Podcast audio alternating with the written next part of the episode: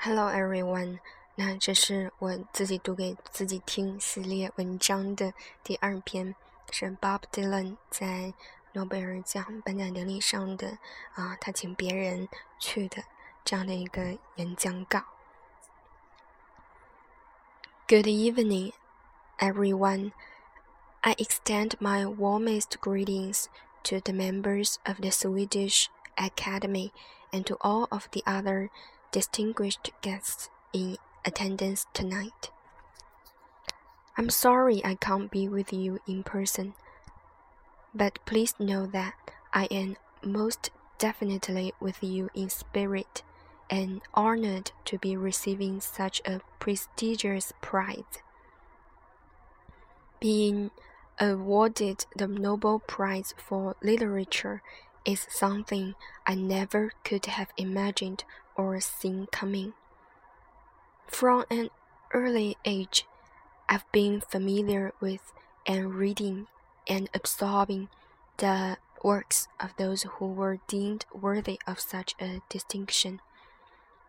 Kipling, Shaw, Thomas Mann, Pearl Buck, Albert Camus, Hemingway.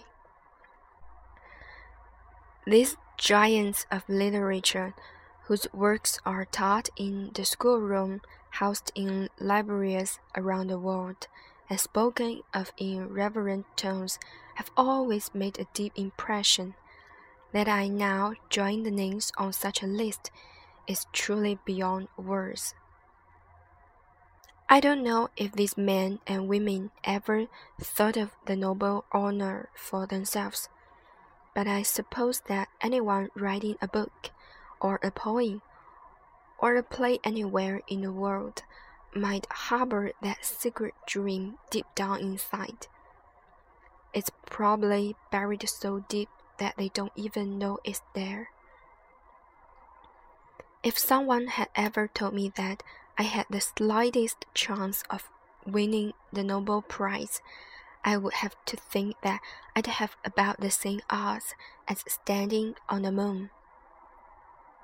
In fact, during the year I was born and for a few years after, there wasn't anyone in the world who was considered good enough to win this Nobel Prize. So I recognize that I am in very rare company, to say the least. I was out on the road when I received this surprising news, and it took me more than a few minutes to properly process it. I began to think about William Shakespeare, the great literature figure. I would reckon he thought of himself as a dramatist. The thought that he was writing literature couldn't have entered his head. His words were written for the stage, meant to be spoken, not read. When he was writing Hamlet, I'm sure he was thinking about a lot of different things. Who are the right actors for these roles? How should this be staged? Do I really want to set this in Denmark? His creative vision and ambitions were no doubt at the forefront of his mind.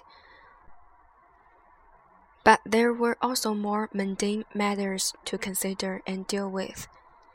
Is the financing in place? Are there enough good seats for my patrons? Where am I going to get a human skull? I would bet that the farthest thing from Shakespeare's mind was the question Is this literature? When I started writing songs as a teenager, and even as I started to achieve some renown for my abilities, my aspirations for these songs only went so far. I thought they could be heard in coffee houses or bars, maybe later in places like Carnegie Hall, the London Palladium. If I was really dreaming big, maybe I could imagine getting to make a record and then hearing my songs on the radio. That was really the big prize in my mind. Making records and hearing your songs on the radio meant that you were reaching a big audience and that you might get to keep doing what you had set out to do. Well, I've been doing what I set out to do for a long time now. I've made dozens of records and played thousands of concerts all around the world. But it's my songs that are at the vital center of almost everything I do. They seemed to have found a place in the lives of many people throughout many different cultures, and I'm grateful for that. But there's one thing I must say. As a performer, I played for 15,000 people and I've played for 50 people. And I can tell you that it is harder to play for 50 people. 15,000 people have a singular persona, not so with 50. Each person has a has an individual separate identity, a world unto themselves. They can perceive things more clearly. Your honesty and how it relates to the depths of your talent is tried. The fact that the Nobel Committee is so small is not lost on me. But like Shakespeare, I too am often occupied with the pursuit of my creative endeavors and dealing with all aspects of life mundane matters. Who are the best musicians for these sounds? Am I recording in the right studio? Is this song in the right key? Some things never change, even in 400 years.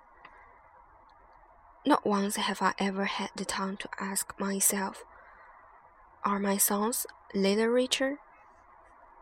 So I do thank the Swedish Academy both for taking the time to consider that very question and ultimately for providing such a wonderful answer. My best wishes to you all. Bob Dylan。这篇文章讲的就是，嗯，Bob Dylan 在得知自己获得了诺贝尔奖的诺贝尔文学奖的时候的一些感言，包括他一直在写歌，但从来没有想过自己的歌是不是文学。嗯，他把自己和莎士比亚做类比，啊，想到说莎士比亚在写他的戏剧的时候，他关心的只是啊这个台词要谁来讲，那这个演出经费有没有到，座位够不够等等这些问题，他。他在他的想法里面呢，他认为莎士比亚肯定也没有想过这样的问题。我写的是不是文学？我觉得这篇文章特别的特别的好。好啦。